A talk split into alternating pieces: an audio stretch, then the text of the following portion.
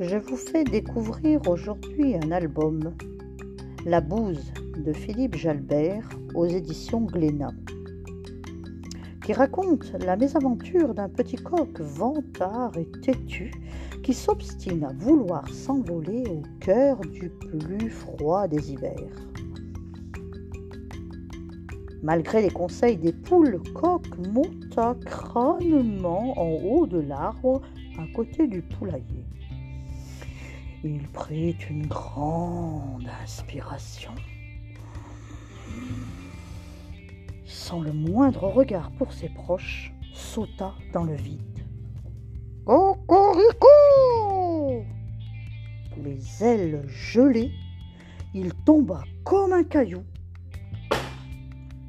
Je vous laisserai découvrir la fin de cette histoire pleine d'humour et de rebondissements.